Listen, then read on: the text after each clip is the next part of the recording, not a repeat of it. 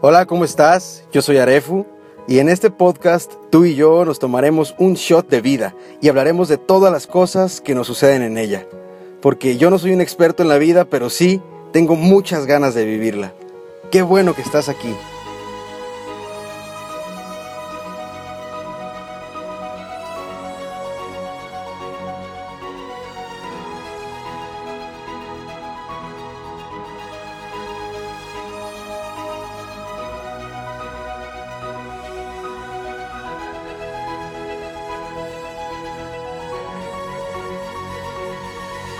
Amigos, ¿cómo están? Bienvenidos a este quinto episodio de nuestra segunda temporada de Un Shot de Vida. Bienvenidos, bienvenidos todos. Yo soy Arefu y ya saben que me pueden seguir en las distintas redes sociales como arroba con doble O. Arefu Mentalista.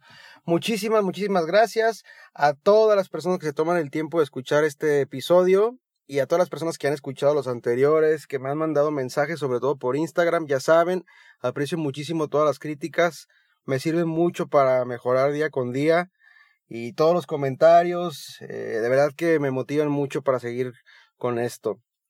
Quiero platicarles que estoy gratamente sorprendido porque en las estadísticas que arroja tanto Spotify como iTunes Podcast y como Anchor, que es la plataforma en donde estoy hosteando cada uno de estos episodios, me di cuenta que nos escuchan en España, en Valencia, Madrid, en Estados Unidos, eh, tanto en California como en Florida, también nos escuchan en Perú, en Colombia, es, en Argentina. Muchísimas gracias. No sabía, de verdad que es algo que no me lo esperaba. Eh, qué bueno que cada, cada día seamos más personas en esta comunidad. Si ustedes quieren que les llegue de manera automática la notificación cada vez que se suba un capítulo como estos, pueden suscribirse en Spotify. Hay un botón que dice seguir. O pueden suscribirse en iTunes Podcast, en el botón que dice suscribir.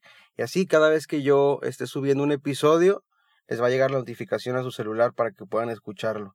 Muchísimas gracias, de verdad que eh, no, no, no puedo explicarles cómo me hace sentir el hecho de saber que, que gente del otro lado del mundo o de por lo menos fuera de, de, este, de mi país nos está escuchando. Obviamente un agradecimiento a toda la gente en México, de Zacatecas, de Chihuahua, de Nuevo León, de Durango, de, de Coahuila, de Colima, de Nayarit, de aquí de Jalisco. Muchísimas gracias a toda la gente que escucha un shot de vida. La intención de este podcast es que, precisamente como le dice el nombre, puedas tomarte un respiro, un, un aliento, una palabra, te puedas llevar una palabra de motivación para esas situaciones que nos suceden de manera cotidiana en nuestra vida día con día y que a lo mejor a veces no encontramos la respuesta, no le encontramos una solución o no nos atrevemos a platicárselo a alguien más por pena, por vergüenza o por miedo.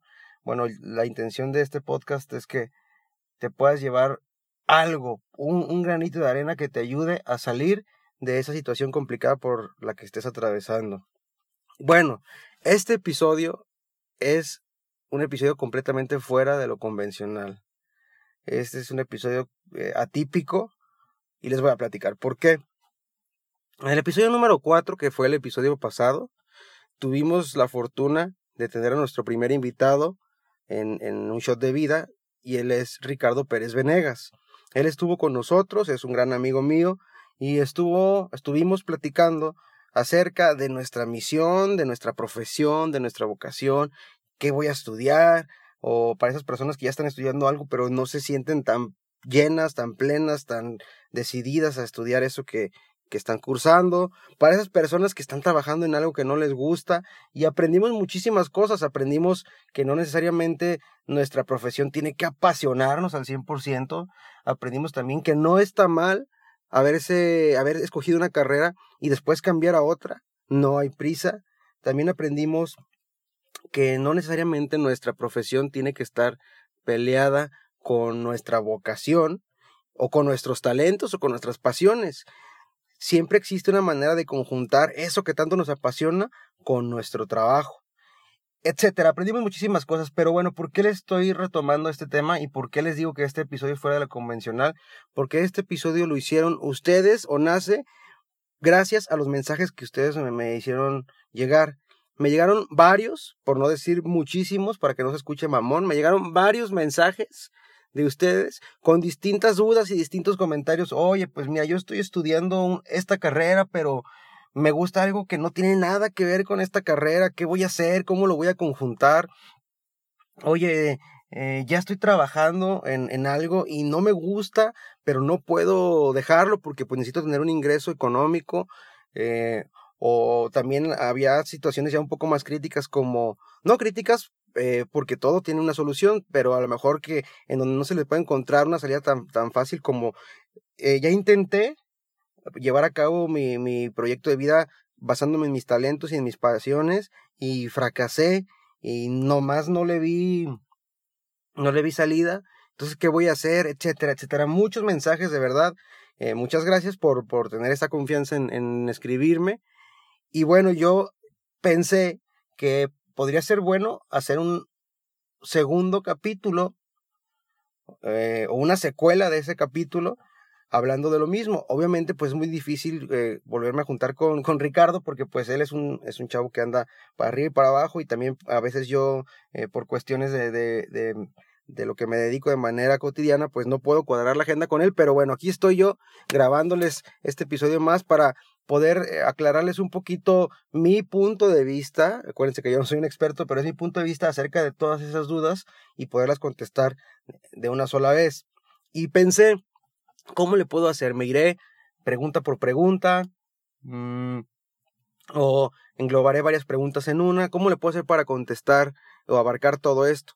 Y creo que, lo digo de una manera muy humilde, que sería bueno platicarles un poquito mi historia para ver si alguno de ustedes se siente o se puede sentir identificado con lo que yo viví. ¿Por qué?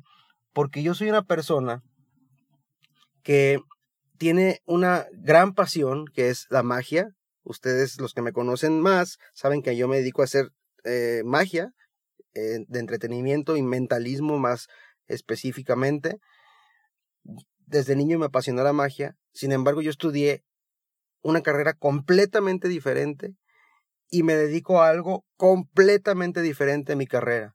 Aunque en mucho tiempo la, la ejercí, ahorita yo me dedico a algo que es completamente distinto. Entonces les voy a platicar mi historia y conforme vaya platicando esta historia, les voy a ir diciendo en qué puntos a lo mejor ustedes se pueden sentir identificados y cómo es que yo le hice para, para salir adelante. Claro, no, no me considero una persona que tiene todo arreglado, pues claro que no. Sin embargo, gracias a Dios creo que eh, llegó un punto en mi vida en donde puedo encontrar un equilibrio entre lo que me gusta y me apasiona, mis talentos, mi profesión y mi vocación.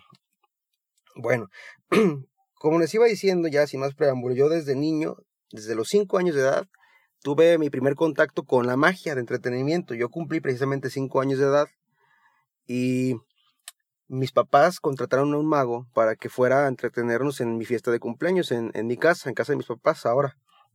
Estaba el mago y dicen mis papás que, eh, digo, todos los niños gritaban, aplaudían, se reían, etcétera, pero que mi cara era completamente de asombro, estaba pasmado, no, perdón, no me reía, no aplaudía, pero tenía los ojos abiertos y estaba completamente sorprendido de lo que el mago estaba haciendo. Yo jamás había visto un mago, jamás, y me acuerdo entre otros trucos que ah, eh, hizo algunos con cuerdas, otros con unas pelotitas, hizo algunos con unos billetes que me dejaron muy, muy, muy impactado.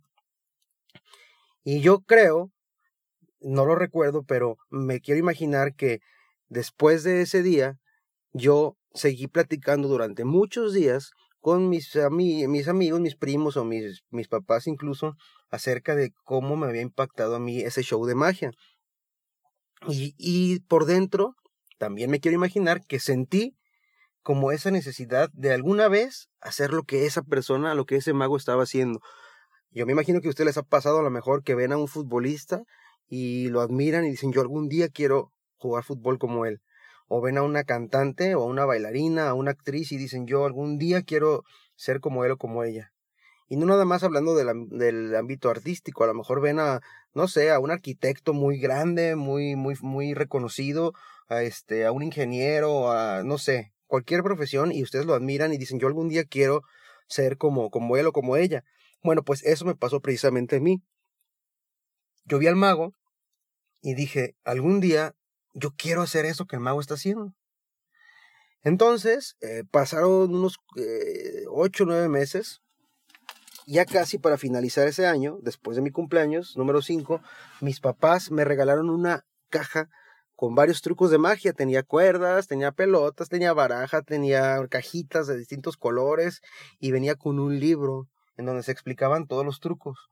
Y yo me acuerdo que yo, obviamente, pues con trabajos entendía, podía leer de corrido y era muy complicado para mí entender cómo hacer cada uno de los trucos.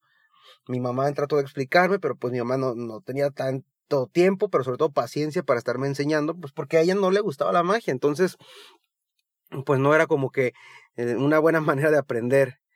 Y mi papá tenía un amigo que se dedicaba a la magia de manera semiprofesional. ¿Por qué semiprofesional? Porque era muy bueno en la magia, pero no, se, no, no, no vivía de eso. Lo hacía como de hobby, pero era muy, muy bueno, muy, muy bueno. Y lo invitó a mi casa, y me acuerdo que el señor iba a lo mejor una vez cada 15 días o cada tres semanas a, a mi casa y me enseñaba varios trucos de ese libro. Y yo empecé a aprender magia y empecé a presentarme con mis primos me empecé a presentar con, ah, eh, tengo muchos primos eh, por parte de, mi mamá, somos más de 40 primos, obviamente no todos iban, pero sí un buen número, cada domingo nos juntábamos y yo hacía mi show de magia. Y cada domingo repetía los mismos trucos y la misma rutina, pero yo ya, ya estaba montando mi show de magia a los 6, 7 años de edad. Y así estuve mucho tiempo, mucho tiempo, años, a lo mejor hasta los 9 años. Y llegó un punto en mi vida en donde eh, la magia la olvidé, se puede decir que la dejé encerrada en un cajón. Y ya me empezaron a gustar otras cosas, el fútbol, la música, digo, como cualquier otra actividad, como cualquier otro chavo de esa edad, ¿no? Este, ya en la adolescencia, obviamente, ya ni me acordaba de la magia. Hasta que un día, en la preparatoria, había un chavo que tomó una tarjeta de presentación, un, un compañero del salón, la tomó en su mano y casi casi al tronar los dedos, la desapareció. Y de nueva cuenta, la volvió a aparecer y lo estuvo haciendo en repetidas ocasiones. Y cuando yo vi eso, hubo dos cosas que se movieron dentro de mí. La primera fue como un golpe al, ego o al orgullo y dije, ¿cómo es posible que este cuate, que yo sé que no tiene los conocimientos que yo tengo en magia, sepa hacer eso y yo no sé cómo le hace? No sé cómo está desapareciendo la tarjeta. Eso fue lo primero, como el golpe al, al ego. Y lo segundo fue como, yo algún día quería ser mago. ¿Y qué pasó con todo eso que me gustaba? Entonces, a partir de ahí yo reactivé esa pasión por la magia. Y yo tenía, fíjense bien, esto es súper, súper importante y súper claro. Yo tenía muy bien visualizado y muy eh, claro en mi cabeza, en mi mente, que yo quería ser el mejor mago. Aunque suene algo así ilusorio, yo quería ser el mejor mago. Pero aquí viene lo importante. Cuando yo me imaginaba haciendo magia, yo jamás, jamás, jamás, jamás pensé en el dinero. O sea, yo sí me imaginaba dando shows eh, eh, y presentándome, pero jamás decía, y me van a pagar y me voy a hacer millonario. Jamás me pasó eso por la mente. O sea, era tanta mi pasión por la magia que yo decía, yo voy a ser un buen mago, uno de los mejores magos del mundo y le voy a poner todas las ganas y voy a ser el mejor mago, pero no, no decía para, hacer, para hacerme famoso o para hacerme millonario, no, terminaba en voy a ser el mejor mago porque amo la magia. Hasta ahí llegaba. Ese era mi sueño, de verdad jamás pensé en, en el aspecto económico y tampoco en la fama. Simplemente era, me gusta tanto la magia que quiero hacer magia toda mi vida. Sin importar si me pagan o no, toda mi vida quiero hacer magia. Es más, si tú me preguntabas qué vas a estudiar o a qué te quieres dedicar, yo no decía que quería ser mago. A lo mejor en ese tiempo en la preparatoria yo decía, no, pues quiero ser, no sé, licenciado, eh, arquitecto, no sé, no, me acuerdo qué decía, pero jamás decía quiero ser mago. Pero sí tenía súper claro que quería ser el mejor mago del mundo, pero no para vivir de eso. Entonces, eh, empecé a estudiar con videos, con libros en Estados Unidos.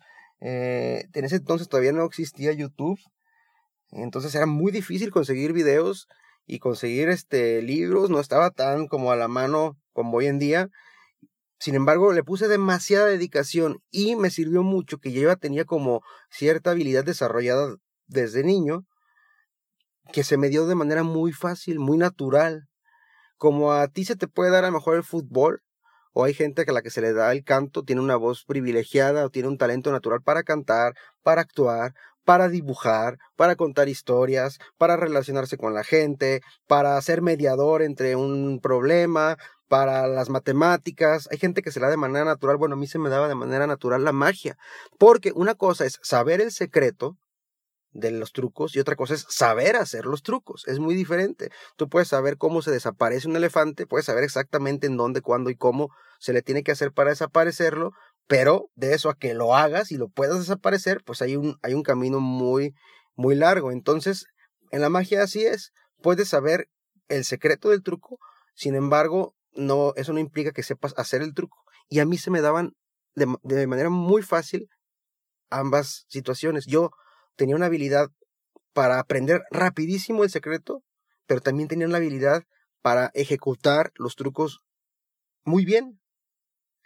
El ángulo, la distracción de las personas, el speech, las pausas, etc. Entonces, mm, eh, yo, yo empecé a hacer magia, hacía magia en donde se dejaran, con mis amigos en el salón, en los descansos, con mi familia, yo creo que mi familia, mis papás ya estaban hartos de todos los días Mira, te quiero enseñar un truco, mira, te quiero enseñar un truco, mira, me aprendí otro nuevo truco. Todos los días desayunaba, comía y cenaba magia. No por eso dejé mis actividades de la escuela, o sea, yo tenía mis actividades normales de la escuela, pero todos los días era tener una baraja ah, en mi mano. Y bueno, ahora les quiero platicar algo importante que viene con relación a esto. Yo le puse demasiado empeño a esa que era mi pasión.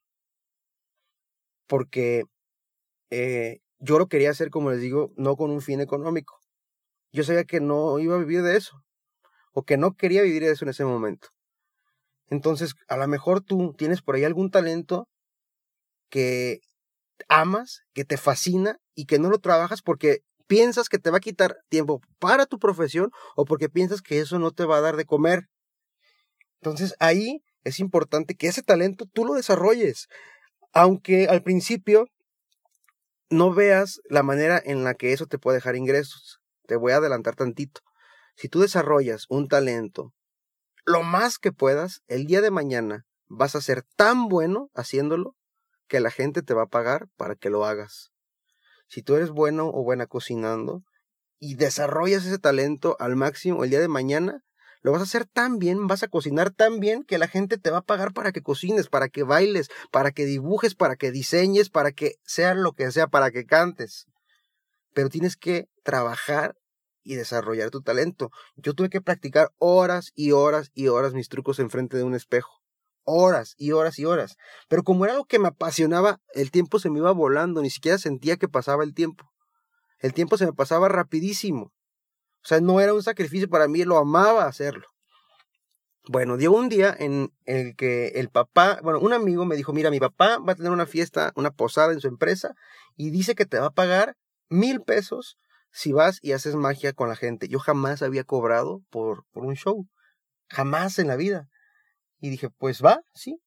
Fui a, la posada de, este señor, estuve haciendo magia con la gente y al terminar de hacer magia en una mesa, un señor me dijo, oye, pásame tu número de teléfono porque te quiero hablar. Yo trabajo en televisión azteca y te, vamos a hablar para que vayas y salgas en un programa de televisión. Yo, la verdad es que no lo no creí, dije, jamás me van a hablar, pero pues le di mi número. Eh, cuando se terminó el evento, mi amigo me dijo, oye, ese señor que te saludó no es cualquier cuate en Azteca. Ese señor era, en ese entonces, el director nacional de televisión azteca el, nombre correcto, el título correcto o el puesto correcto es director nacional de locales. Es decir, él era el director de todas las televisores local, televisiones, televisoras locales de televisión azteca, es decir, excepto la que está en Ciudad de México. Bajío, Jalisco, eh, no sé, Nayarit, Colima, todas las televisoras locales, él era el director general y cada local también tenía su director propio. Bueno, tenía un puestazo el señor. Eso fue un sábado y el lunes yo estaba haciendo mis unas prácticas de mi preparatoria en una inmobiliaria y el lunes me marcaron de, tele, de TV Azteca y me dijeron, oye, mira, queremos ver si te puedes venir en una hora a grabar para que mañana salgas en el programa. Vamos a hacer magia en la calle, te traes tu baraja, etcétera. Entonces, pues ya fui, me cambié, me bañé, me cambié, fui a grabar. Dije, órale, pues qué, qué bien, ¿no? Qué buena experiencia. El día siguiente me vi en la televisión, dije, padrísimo.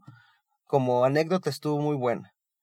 Y a la siguiente semana, el siguiente lunes, fue lo mismo y al siguiente lunes lo mismo, y así estuve durante seis meses hasta que ya me hicieron un contrato en Televisión Azteca. Y duré ahí 16 años. 16 años en la televisora haciendo magia. Ok, esto es por parte de mi pasión. Me apasionaba la magia. Pero aquí quiero comentarles algo que eh, es como un spoiler de algo que les voy a platicar más adelante. Cuando yo empecé a hacer magia con mis primos, que los tenía ahí reunidos cuando tenía yo siete o ocho años de edad, yo ya sentía como esa, ese gusto por pararme enfrente de la gente y hablar. Y también no solamente hablar, sino dejarles un mensaje. Yo me acuerdo que en cada truco de magia que hacía, les contaba una historia o les dejaba un refrán o eh, así una moraleja. Ya sentía como, ya, ya sentía como esa esa pasión también por eso, por, por estar frente a la gente. Que es algo que no te da la televisión. No es lo mismo pararte enfrente de la gente que pararte enfrente de una cámara. Pero bueno, llega el momento de estudiar mi carrera y la verdad es que yo no sabía qué quería estudiar. No tenía, o sea, ya tenía que decidirme. Faltan como tres semanas y yo no sabía qué quería estudiar. O sea, hubiera sido lo mismo para mí estudiar comunicación que estudiar eh, leyes que estudiar lo que estudié, que fue contabilidad y finanzas. O sea, nada que ver con una con la otra, pero para mí era, me daba igual, la verdad, y casi casi elegí la carrera porque tenía que elegir algo y además por algo que muy probablemente te sucede a ti. Mi papá se dedica, es contador, y él tiene un, una firma de, de contadores y abogados, y yo dije, bueno, pues no, así va a ser más fácil para mí conseguir trabajo saliendo, eh, no me voy a morir de hambre, y lo que las dudas que tenga se las puedo preguntar a él, etcétera. O sea, antes de la carrera yo ya me visualizaba como ese eh, pavimentando todo ese empedrado que venía en el futuro y dije, pues ya, de esto soy, ¿no? Estudié contabilidad, no me gustó nada la carrera, nada, nada la carrera, toda la carrera le sufrí, o sea, las materias que más reprobaba eran las materias de contabilidad básicas. No, no me gustó nada la carrera. Terminé la carrera porque tenía que terminarla, porque pues además es un gasto, pero no me gustó la carrera. Supe de la carrera pues porque estudié eso y sé contabilidad, pero no me gustó la carrera. Pero lo que es peor, terminé la carrera y lo primero que hice saliendo fue buscar un trabajo de contador. ¿En dónde? Con mi papá. Y empecé a trabajar con mi papá de contador, era nefasto, no, ni siquiera rendía.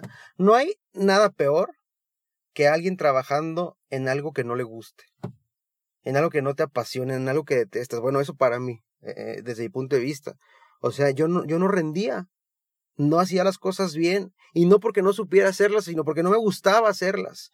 No iba con ganas, no me, no, no me despertaba con ganas, no hacía las cosas con ganas, aunque las tenía que hacer y ahí ya no es la escuela, no es como que, ah, bueno, eh, si no, si no pasas, pues repites o, o, haces un extra o no sé, no, acá es la vida real y hay clientes y hay dinero de por medio. Entonces fue para mí muy frustrante trabajar ahí eh, eh ejerciendo esta carrera, pero pues no aprendo, yo soy terco me salí de con mi papá porque la verdad yo empecé a tener ya conflictos ya personales con mi papá porque yo no estaba rindiendo y me busqué un trabajo en el gobierno. ¿De qué? De contador. Y así estuve, en un, en, un gobierno, en otro gobierno, en la iniciativa privada, me metí después a otra empresa y todas, eh, en todas las, eh, las profesiones, o todos los trabajos, perdón, era algo que tenía eh, que ver o estaba relacionado con la contabilidad. No quiero decir que vivía amargado ni si estaba deprimido, no, o, sea, simplemente no me gustaba lo que hacía, no estaba a gusto, lo hacía bien porque lo tenía que hacer, obviamente fui creciendo en edad, fui madurando y llegó un momento en el que dije, bueno, ok, por lo menos hazlo bien, aunque lo hagas de mala gana, pero hazlo bien, pues porque como les decía hace rato, ya es la vida real. y, tú asume esa responsabilidad y no estés tirando la hueva como lo hacías con, con, tu papá. Obviamente ya afuera, pues eh, ya no puedes hacer concha, ya, ya no teniendo ese respaldo, eh, ya no puedes hacer tanta concha y pues me tuve que responsabilizar y tuve que hacer las cosas bien. O sea, trabajaba bien, hacía las cosas bien porque sabía hacer las cosas, pero no estaba a gusto, no era feliz. No era feliz. Eh, para esto, yo, un momento en mi vida entrando a, estoy hablando hace unos 12 años, en donde yo ya tenía de manera más clara que yo amaba hablar en público. Y yo un día dije, me acuerdo, no lo dije, pero lo pensé, dije, yo algún día voy a dedicarme a dar conferencias y voy a escribir un libro. ¿De qué? No sé. O sea, si tú me decías, ¿de qué vas a dar conferencias? Yo te decía, no sé no sabía si de contabilidad, no sabía si de la vida, no sabía si de lo que se te ocurra, si de recetas de cocina, no sabía ni de qué. Pero yo decía, algún día voy a dar conferencias. Yo veía a mi papá, mi papá es muy bueno para hablar en público también. Digo, además de que es bueno para la contabilidad, es muy bueno para hablar en público. Y yo lo veía y me gustaba lo que hacía y yo, a mí no me costaba trabajo tampoco hacerlo y ya eh, no era algo como que me apasionaba demasiado, pero decía, me gusta hacerlo y algún día voy a dedicarme a esto. Tampoco decía de manera profesional, pero algún día lo voy a hacer. Llega un momento en mi vida en donde em, em, eh, me quedo a cargo de un grupo de jóvenes, yo trabajando en TV Azteca haciendo magia, trabajando de contador pero eh, me quedo a cargo de un grupo de jóvenes en donde dábamos charlas, empezamos a dar charlas motivacionales para los jóvenes. Todas las semanas eh, platicábamos de alguna situación eh, de la vida cotidiana, el noviazgo, los papás, la escuela, etcétera, y ahí fue como empecé a foguearme para hablar en público. Tomé cursos de oratoria, tomé un curso con, con, un señor que es muy conocido que se llama Pepe Prado aquí en Guadalajara, para no, no nada más quitarte el miedo de hablar en público, sino para también saber estructurar una charla. Y mis charlas eran súper pequeñas, obviamente no cobraba nada. En ese grupo no se cobraba nada, eran charlas de 20 minutos, 25 minutos, 30 minutos, pero cada vez me iba apasionando más y más y más y más y más y más. Cada vez me iba gustando más y cada vez seguía sufriendo siendo contador y cada vez eh, me apasionaba más hablar en público y por otro lado seguía haciendo magia y ya no era el mago Arefu, ya era el mentalista Arefu. Eh, ya, ya como que mi, mi, mi nombre había mutado y ya eh, tenía, eh, ya era un poquito más reconocido entre los magos de la ciudad y ya me contrataban mucho más seguido para ir a eventos. Estoy diciendo a lo mejor dos eventos o tres eventos al mes. Ya cobraba, pero yo sabía que esa no era mi fuente primaria de ingresos. Mi fuente primaria de ingresos era ser contador. Y llegó un día en donde me senté y dije, a ver, Vivo bien siendo contador, o sea, me va bien porque tengo trabajo, pero estoy completamente frustrado. Y como estoy frustrado, no lo hago con gusto. Y como no lo hago con gusto, tampoco le encuentro sentido a lo que hago en vías de ayudar a los demás o de hacer algo por los demás. Yo jamás podría enseñarle a alguien más a ser contador y, y no me apasiona y no me llena. En cambio, me apasiona dar charlas en frente de la gente. Y quiero mencionarles que en ese momento ya tenía ya como unos seis o siete meses en donde en todas las, las charlas que daba hacía trucos de magia. O sea, empecé a combinar las conferencias, las charlas, porque eran charlas chiquitas de 40 personas, con trucos de magia. Cada vez que daba un mensaje para los jóvenes, hacía un truco de magia para que el mensaje se entendiera mejor. Y así continué. Y bueno, llegó ese día en donde me senté y dije, no soy feliz. Y no quiere decir que esto lo tengas que hacer tú, pero yo sí me la jugué. Me aventé un voladazo. Tenía un muy buen puesto en el gobierno y renuncié. Y dije, no sé de qué voy a vivir. Yo ya vivía solo, ya no, ya no, ya no dependía de mis padres. No sé de qué voy a vivir, no sé con qué voy a pagar la renta, no sé con qué voy a comer, tengo esto de ahorros, pero de alguna manera voy a tener que salir adelante. Y también pensé, si realmente estoy tan decidido y si realmente esto me apasiona, yo sé que lo voy a hacer tan bien que me van a pagar por esto. Me tienen que pagar. Voy a ser muy bueno haciéndolo. Y además, no me puedo morir de hambre. Y no puedo regresar como perro con la cola entre las patas a decir, ¿saben qué? Les renuncié hace tres meses, pero me estoy muriendo de hambre, mejor vuelven a dar el trabajo, porque no me lo van a dar. Obviamente. Bueno, renuncié. ¿Y qué fue lo que pasó? A empezar desde abajo. Yo prácticamente pagaba por ir a dar charlas, pagaba por ir a dar conferencias.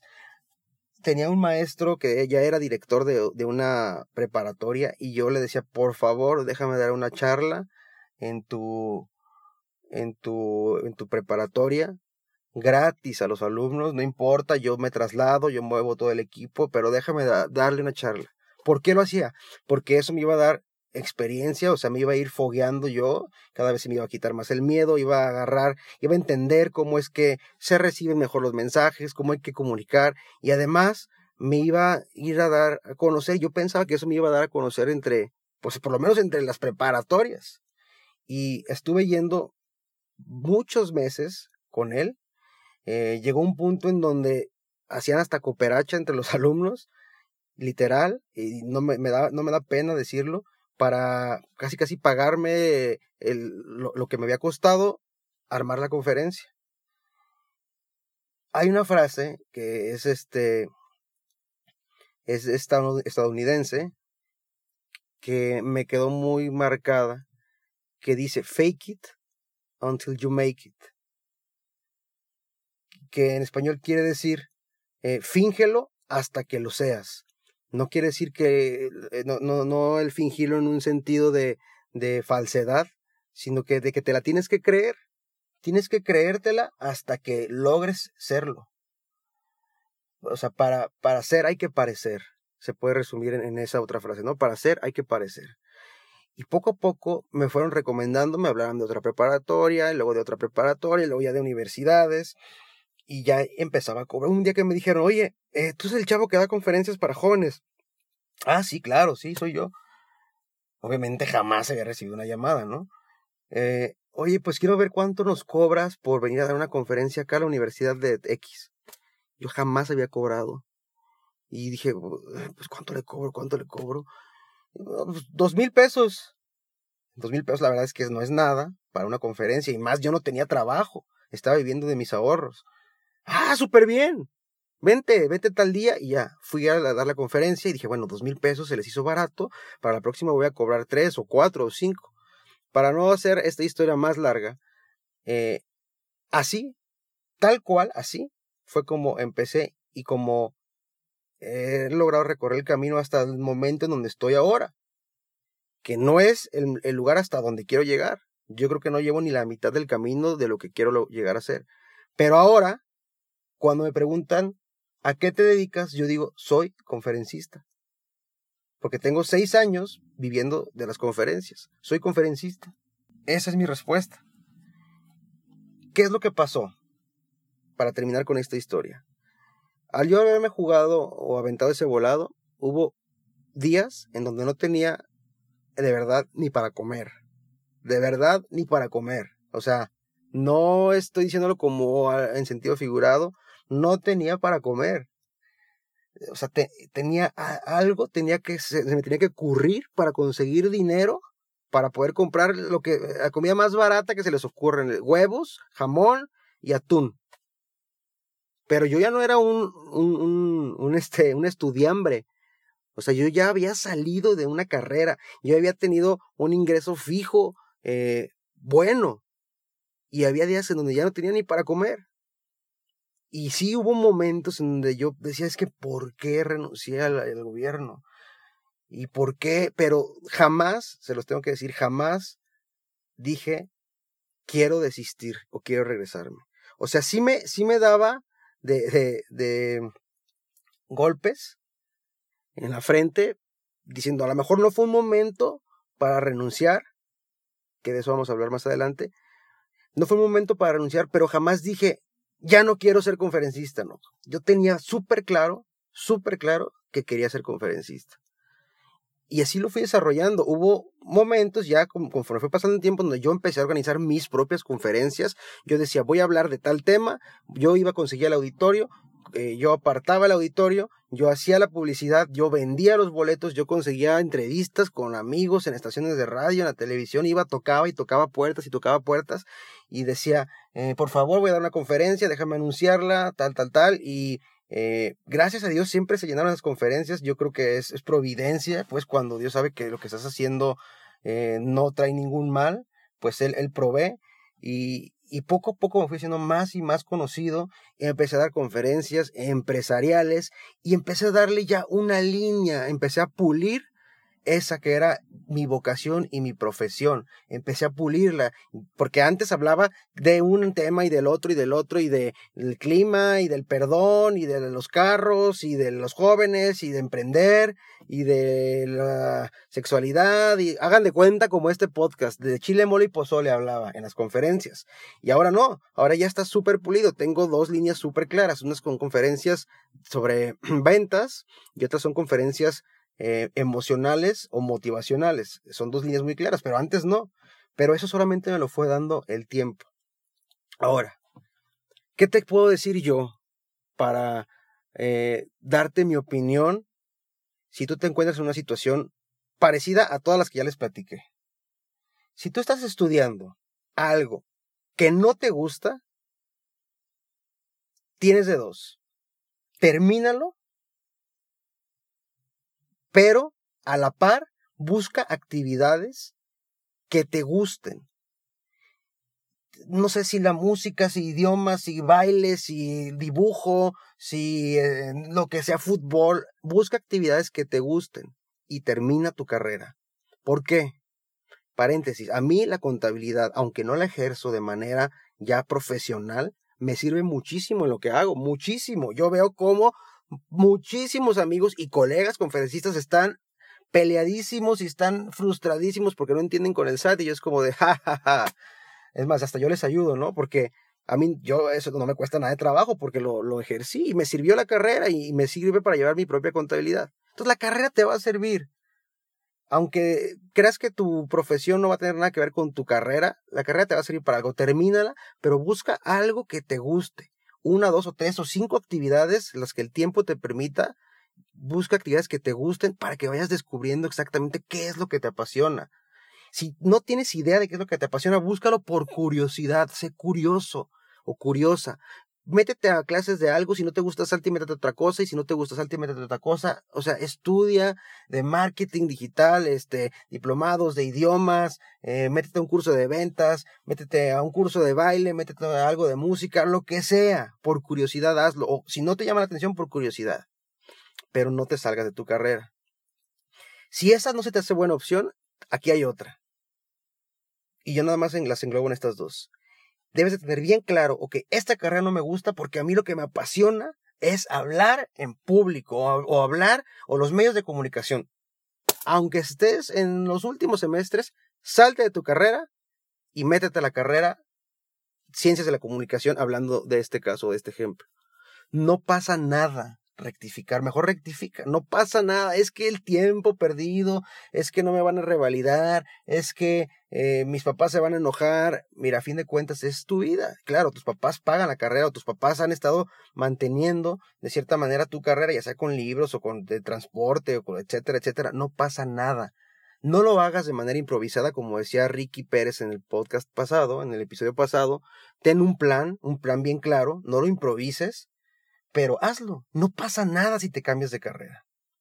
Ahora, ya terminaste la carrera, no te gustó lo que, lo que estudiaste y estás trabajando en eso que no te gusta. Aquí te voy a dar un tip para que no hagas lo que yo hice, para que no renuncies y te avientes el volado. Yo, gracias a Dios, tuve suerte y me fue bien dentro de lo que cabe. Al principio le batallé muchísimo, pero ahora me va muy bien, ya vivo 100% de esto. Pero para que no cometas ese error de vértelas negras, muchas veces que no tengas como yo ni para comer, hay una frase de un conferencista que es amigo mío, se llama Diego Dreyfus, que dice, ten un negocio vehículo, ten un empleo vehículo, ve haciendo tu transición. ¿Estás trabajando en algo que no te gusta? Vamos a suponer que estás en, estudiaste leyes, o derecho y estás en, una firma de abogados y no te gusta, no, no te gusta nada de eso. A ti lo que te gusta es el diseño.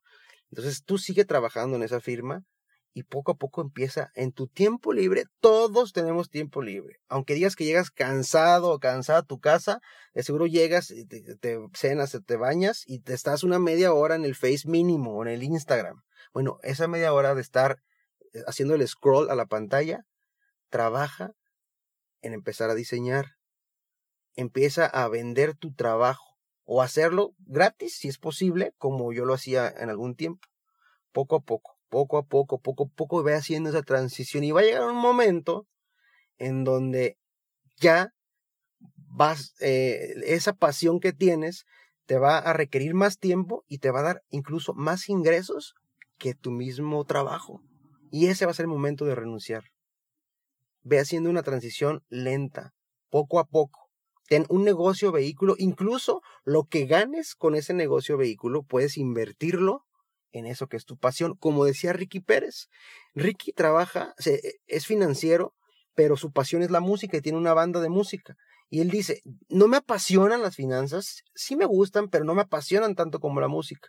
Bueno, pues lo que yo gano en, en, en, las, en mi empleo como financiero, el dinero que yo, que yo gano, una parte lo destino para eh, hacer crecer mi proyecto con mi banda musical. Entonces, incluso ese negocio vehículo te va a dar para mantener esa que es tu pasión, pero por favor, trabaja en lo que te apasiona, tente fe. Ten fe en que lo vas a hacer bien, pero trabaja, no, no todo viene con la fe. Tienes que trabajar, tienes que preparar, tienes que estudiar, tienes que levantarte temprano y si es necesario dormirte tarde por hacer lo que te apasiona, hazlo. Yo te voy a hacer tres preguntas. Uno, ¿qué estarías dispuesto o dispuesta a hacer toda tu vida sin que te pagaran un solo peso? Yo sería la magia. Yo estaría dispuesto a hacer magia toda mi vida sin que me pagara. Dos, ¿en qué se te va el tiempo rapidísimo? ¿En qué cosas se te va el tiempo que ni sientes que ya pasó muchísimo, tiempo? ¿Haciendo qué? En mi caso es haciendo magia, o dando conferencias, o hablando en público, o hablando con ustedes ahorita, ni siquiera sé cuánto tiempo llevamos, y, y, yo sigo hablando, creo que ya llevamos casi 40 minutos o más de 40 minutos, y yo sigo hablando, se me pasa el tiempo rapidísimo porque me apasiona. A ti, haciendo qué, se te pasa el tiempo rapidísimo. Y tres, ¿a quién admiras y por qué lo admiras? Muchas veces admiramos a personas porque nos vemos reflejados en ellos o en ellas o nos quisiéramos ver haciendo lo que ellos están haciendo, como fue el caso de, del mago que fue a mi fiesta. Entonces, si tú no has descubierto todavía tus talentos, hazte estas tres preguntas. ¿Qué estarías dispuesto o dispuesta a hacer toda la vida sin que te pagaran? En, haciendo que se te va el tiempo volando. Y tres, y esta creo que pues es la más importante, ¿a quién admiras y por qué? ¿A quién admiras y por qué lo admiras? Si no encuentras con ninguna de esas tres, bueno, entonces pregúntale a la gente para qué creen que eres bueno o buena. Pero no creo que llegue en este extremo. ¿eh? Todos sabemos que somos buenos para algo. Nada más necesitamos desarrollar ese talento. Necesitamos desarrollarlo. Entonces, si estás en una carrera que no te gusta, no te frustres, no pasa nada si te cambias. Es más, yo diría que no pasa nada si te tomas un break de un semestre para pensar bien qué quieres estudiar y luego retomas, ya sea la misma carrera u otra. No pasa nada si te cambias o no, termina la carrera, pero empieza a trabajar en tu pasión. Empieza a hacer caminito. Oye, pues es que ya, ya estoy terminando la carrera, estoy trabajando en mi pasión, pero ¿qué, ¿en qué voy a trabajar? Tienes dos opciones. Emprender, que mientras más joven emprendas es más fácil, aunque no lo creas. Mientras más joven emprendas, todavía tienes apoyo de a lo mejor de tus padres. La gente todavía te puede, eh, a lo mejor por hacerte el paro, aunque suene mal, puede creer más en tu proyecto. Entonces, mientras más joven empieza a emprender, mejor. Eh, y poco a poco vas a ir encontrando ese, ese trabajo o ese empleo en donde vas a, a lo mejor poder combinar tanto tu vocación como tu profesión y tu pasión. Pero todo esto que les acabo de decir, y para cerrar, no sirve de nada. Hagan de cuenta que de nada sirve que descubras tus talentos, que les des dirección, de nada sirve que los desarrolles, que trabajes, de nada sirve que te quedes en la misma carrera o que te cambies de carrera, de nada sirve si no hay esto que te voy a decir y esto es como la cereza del pastel si lo que hagas, sea lo que sea, no sirve para ayudar a los demás. Si en lo que estás haciendo únicamente es para servirte a ti misma o a ti mismo, estás condenado al fracaso. Por lo menos al fracaso personal. No sé si al fracaso profesional o al fracaso económico, pero por lo menos al fracaso que importa, o al éxito que importa, que es el éxito personal, estás condenado a ese fracaso. Lo que hagas, sea lo que sea que hagas, tiene que servir para ayudar a otros. Aquí no es importante qué tan lejos llegues tú. Aquí lo que es importante es qué tan lejos ayudas a los demás a llegar. Eso es lo importante.